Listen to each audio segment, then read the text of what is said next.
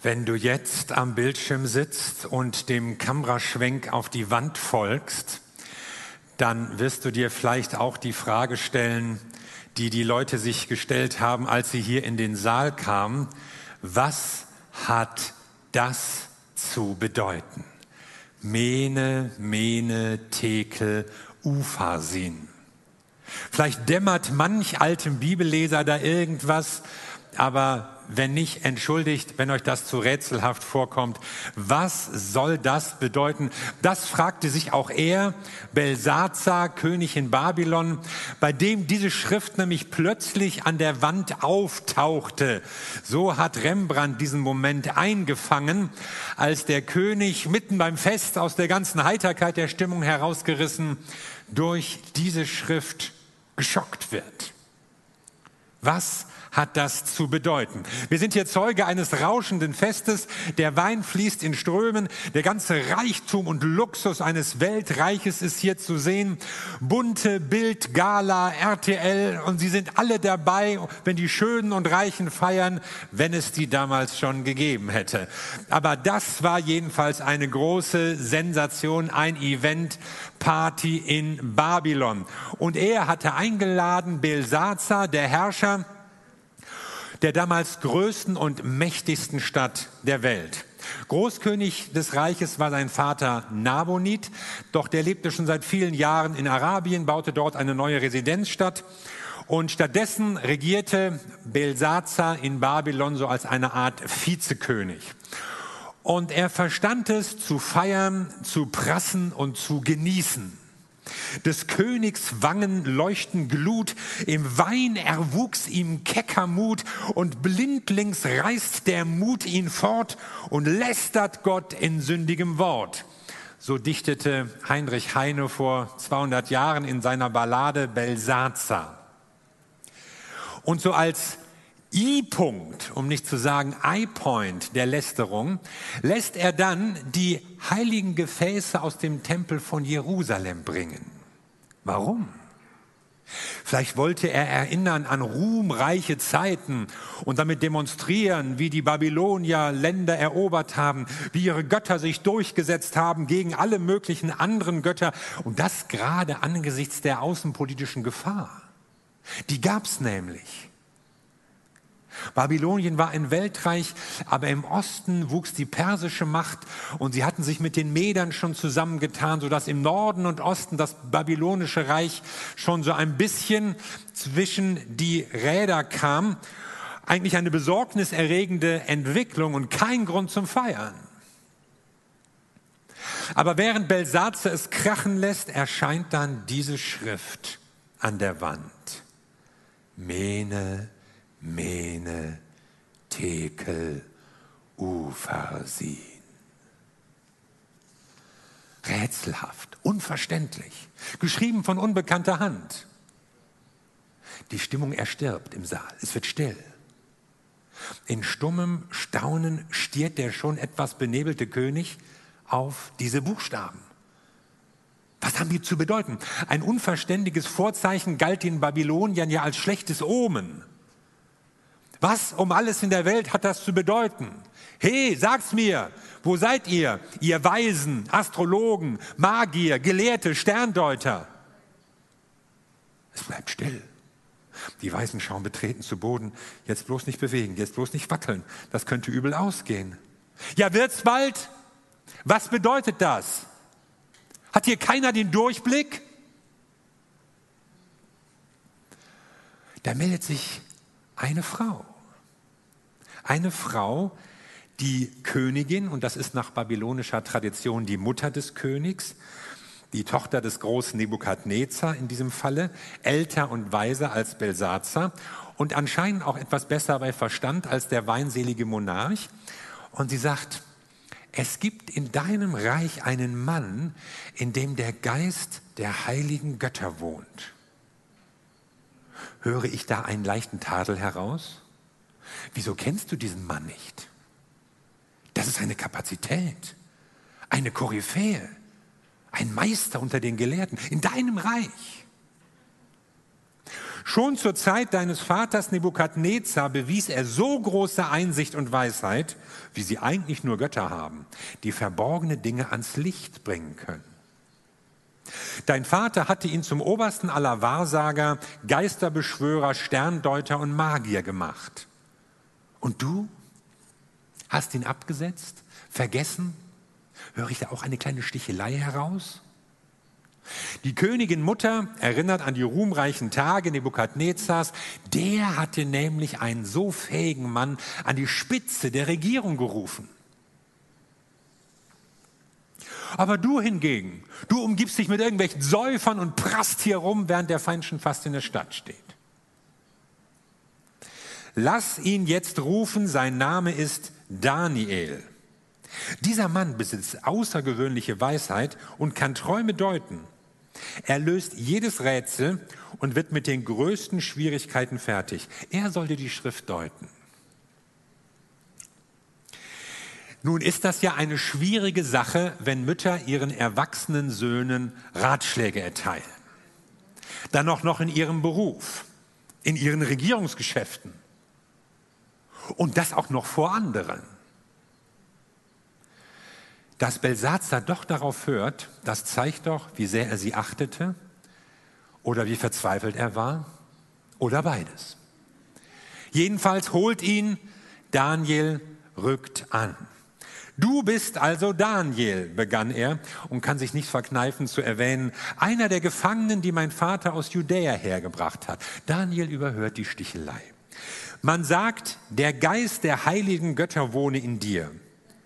Du sollst verborgene Dinge ans Licht bringen können und ungewöhnlich klug und weise sein. Daniel sagt noch immer nichts. Wenn du es schaffst, diese Schrift zu entziffern und mir zu deuten, werde ich dich mit allen Würden auszeichnen. Du darfst purpurfarbene Gewänder tragen, wie ein König, bekommst eine goldene Kette um deinen Hals und wirst der drittmächtigste Mann im Reich.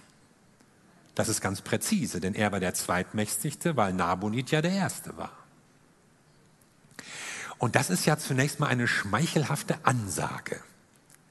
Manch alter Mitarbeiter, Daniel wird damals ja schon so um die 80 gewesen sein, verlässt ja seinen Arbeitsplatz oder seine Wirkungsstätte mit einer gewissen Wehmut. Ja, was werden die ohne mich machen? Was machen die jungen Leute aus dem Unternehmen? Und man ist manchmal erstaunt, wie schnell man in Vergessenheit gerät, obwohl man sich so wichtig fand. Wie schnell sich die Lücke schließt. Wie das Wasser hinter einem Schiff, wo sich die Kerbe im Ozean eigentlich sofort wieder schließt und nach kurzer Zeit überhaupt nicht mehr zu sehen ist. Aber anders ging es Daniel. Er wird gebraucht. Er wird zurückgerufen. Vom Abstellgleis kommt er wieder zum König, weil er anscheinend irgendetwas drauf hat, was keiner sonst drauf hatte. Er hat den Geist der heiligen Götter, so haben die Babylonier das ausgedrückt.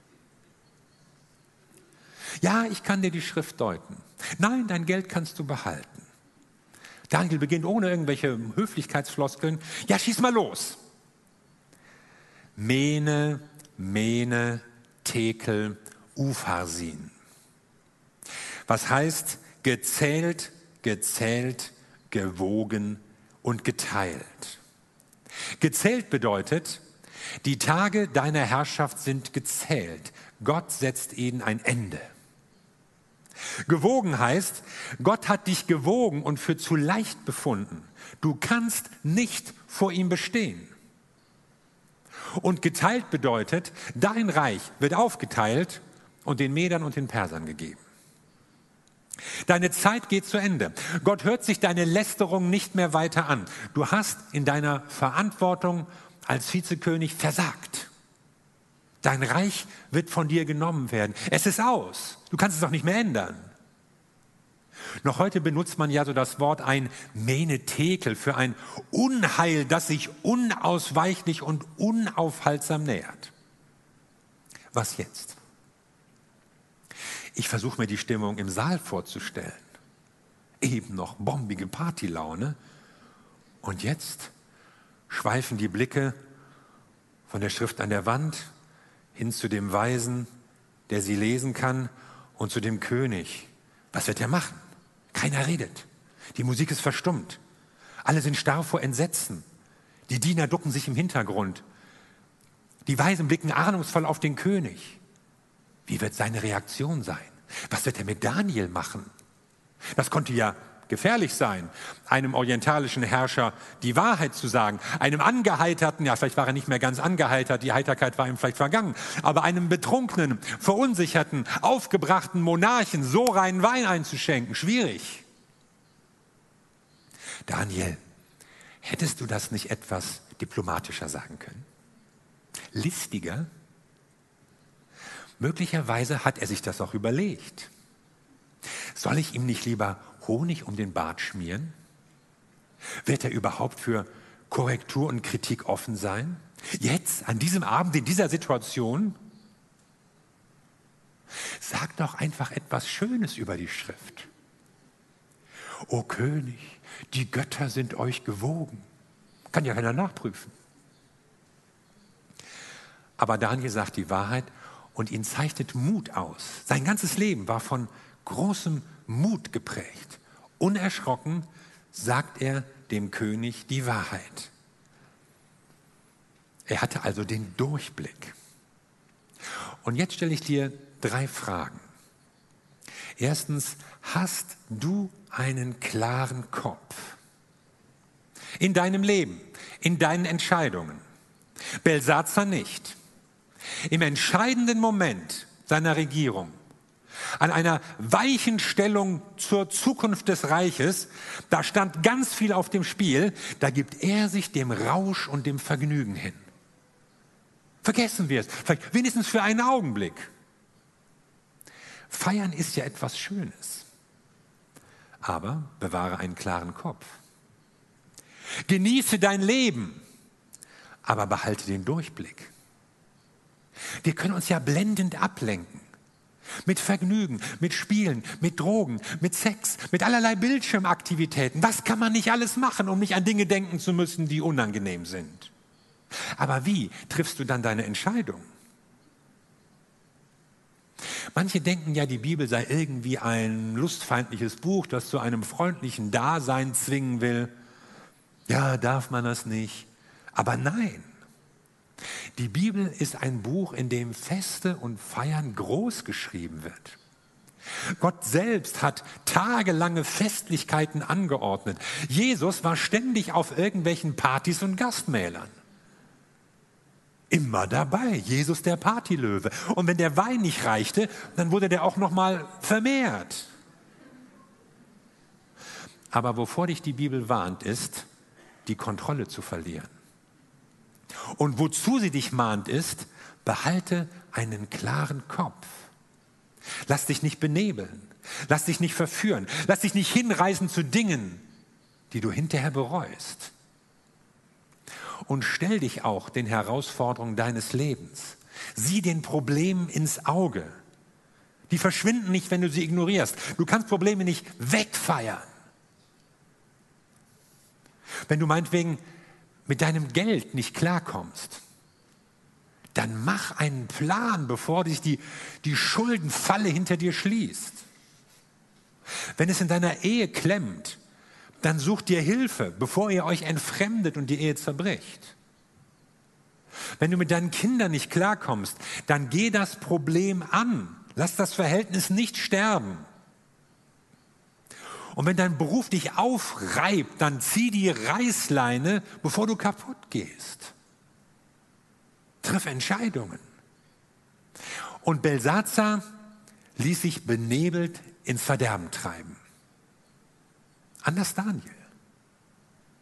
Der war nicht dabei, als sich alle besoffen haben. Der war nicht dort, wo Gott gelästert wurde. Und deshalb konnte er mit Klarheit Gottes Wort hineinsprechen, als es nötig wurde. Was kein anderer konnte, was niemand hinbekam. Also behalte einen klaren Kopf in jeder Situation.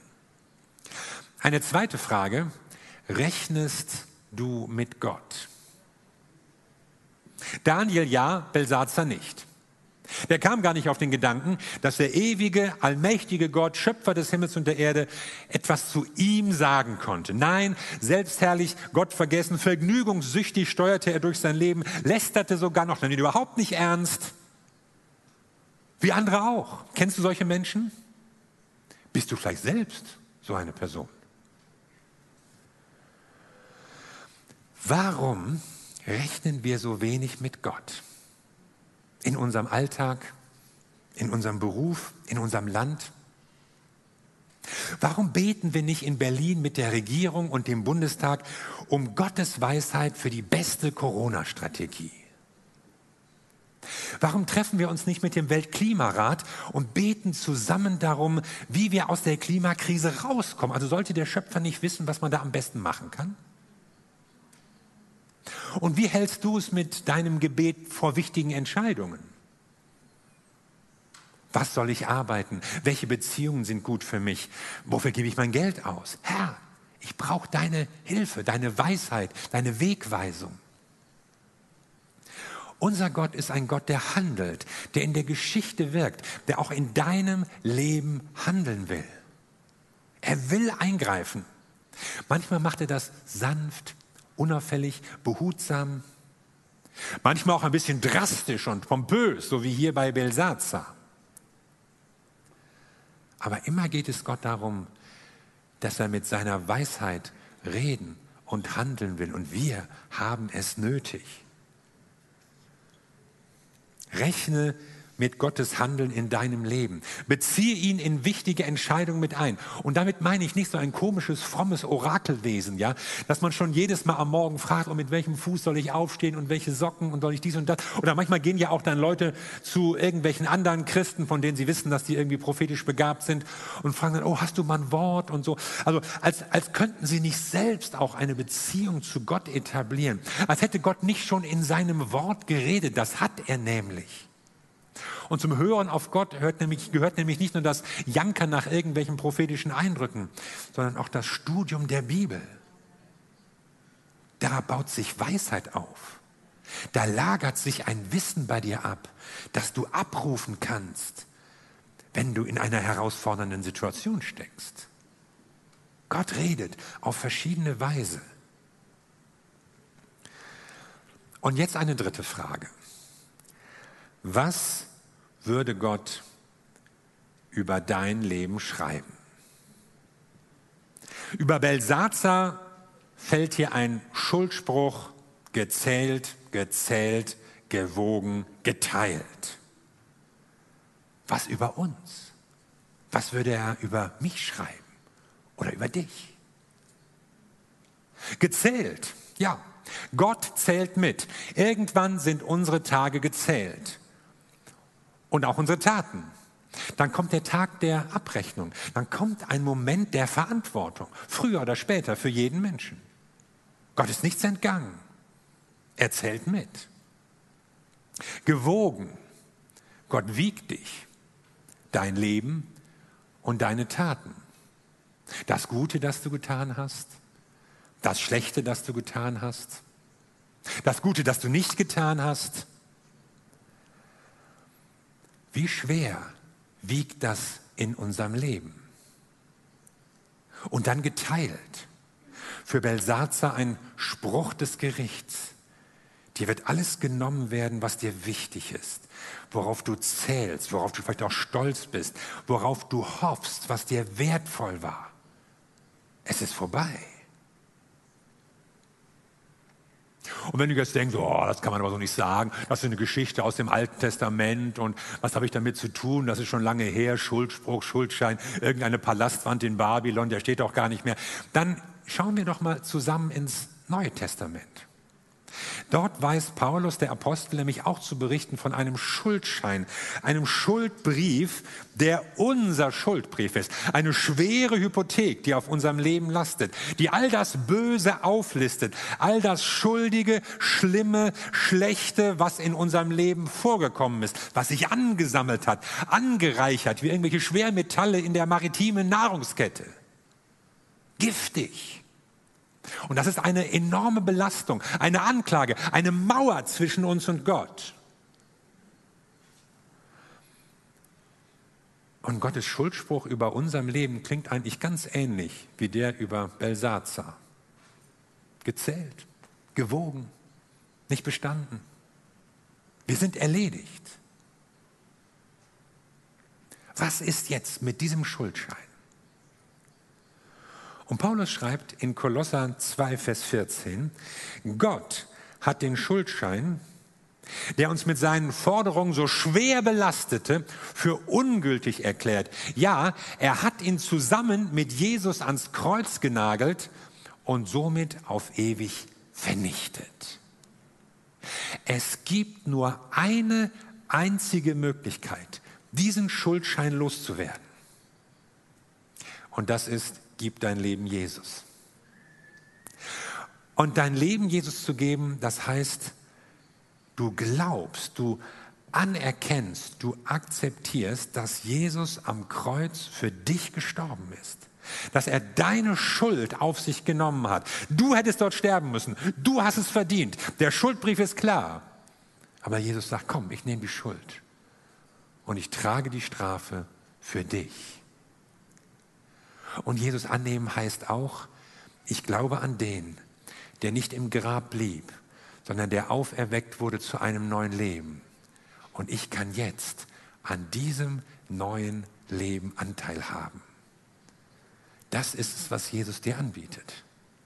Das ist der Weg, wie er mit deinem Schuldschein umgehen will ein neues Leben. Aber es passiert nicht automatisch, es passiert nicht einfach so für jeden Menschen, sondern es passiert, wenn wir ihm unser Leben geben aus tiefer Überzeugung, aus ganzem Herzen.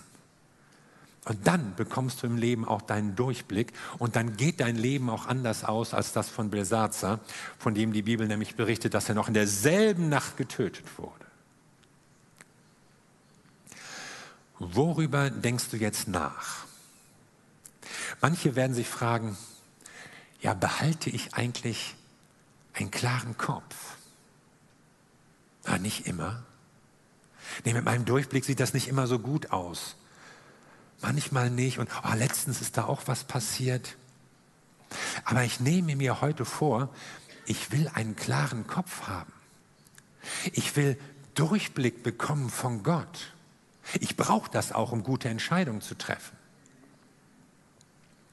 Andere überlegen, rechne ich eigentlich mit dem Reden Gottes? Ja, manchmal kaum, weiß nicht, kann ich mir nicht vorstellen. Manchmal denke ich gar nicht an Gott, manchmal mache ich einfach so drauf los, manchmal mache ich so mein Ding, manchmal bin ich auch ganz froh, dass der da oben, wenn ich reinquatscht, wer weiß, was der sagen würde. Rechnest du damit, dass Gott mit seiner Weisheit, mit seiner Liebe, in dein Leben hineinspricht? Du kannst es dir vornehmen und sagen, ja Gott, rede zu mir, ich will hinhören. Und wieder andere sind ins Grübeln gekommen über die Frage, was würde Gott über mein Leben schreiben? Wäre da auch ein Schuldspruch? Ist das der aktuelle Stand, das letzte Wort? Oder hat Gott den Schuldspruch schon für ungültig erklärt? Und ich sage dir, Gott hat Freiheit. Gott hat Vergebung. Gott hat ein neues Leben für dich. Ein Neuanfang. Egal, was auf deinem Schuldspruch steht. Egal, was auf dem Brief aufgelistet ist. Egal, was vorher alles gezählt, gezählt und gewogen ist. In Jesus Christus kann das alles verschwinden. Sein Tod und seine Auferstehung wiegt mehr als alle deine Schuld. Wiegt das alles auf, weil Jesus an deine Stelle getreten ist. Und das ist das, was Paulus hier schreibt an diese Gemeinde dort in Kleinasien damals. Da kann er mit ihnen schon in den Rückspiegel blicken und sagen, das hat Gott in eurem Leben getan. Da ist ein Schuldbrief. Ja, sie wussten es alle. Aber Gott hat ihn zerrissen, Gott hat ihn getilgt, weil ihr jetzt zu seiner Familie gehört, weil ihr euer Leben ihm gegeben habt. So wirst du deine Schuld los. Warum steht so eine Geschichte von irgendeinem König im alten Babylon in der Bibel? Ein König, der fast alles falsch gemacht hat. Sie steht da, damit du es nicht falsch machst. Damit du es richtig machst, damit du gute Entscheidungen treffen kannst. Amen. Lass uns zusammen beten.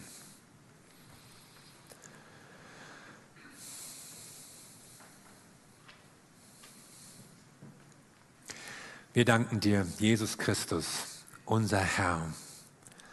Jesus Christus, unser Retter. Jesus Christus, unser Liebhaber. Du hast dein Leben eingesetzt. Du hast dein Leben für uns gegeben aus Liebe, damit der Schuldbrief getilgt wird. Damit wir klar sehen und Durchblick bekommen. Damit wir auf dich hören können damit wir in Gemeinschaft mit dir leben können.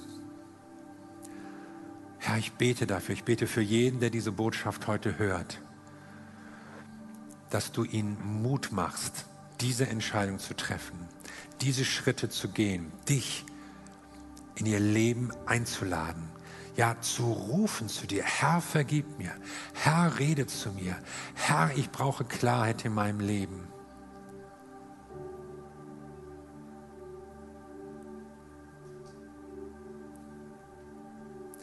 Und ich möchte euch auffordern, so eine Zeit des persönlichen Gebetes jetzt zu nehmen, hier und auch zu Hause oder wo du auch immer sitzt jetzt am Bildschirm oder wo du diese Botschaft hörst und dir einen Moment Zeit zu nehmen und dir diese Fragen zu stellen. Habe ich einen klaren Kopf oder benebel ich mich und dusel mich mit irgendwas voll? Rechne ich mit Gottes Reden? Und was ist mit meinem Schuldbrief? Was sagt Gott über mein Leben? Und wenn du merkst, das ist nicht in Ordnung, dann kannst du zu Gott kommen und kannst persönlich mit ihm reden. Du kannst jetzt sagen, Jesus, ich will auf dein Reden hören. Jesus, ich brauche einen klaren Kopf. Jesus, vergib mir meine Schuld. Nimm dir doch einen Moment des persönlichen Nachdenkens und Gebets, um mit deinem Gott zu reden.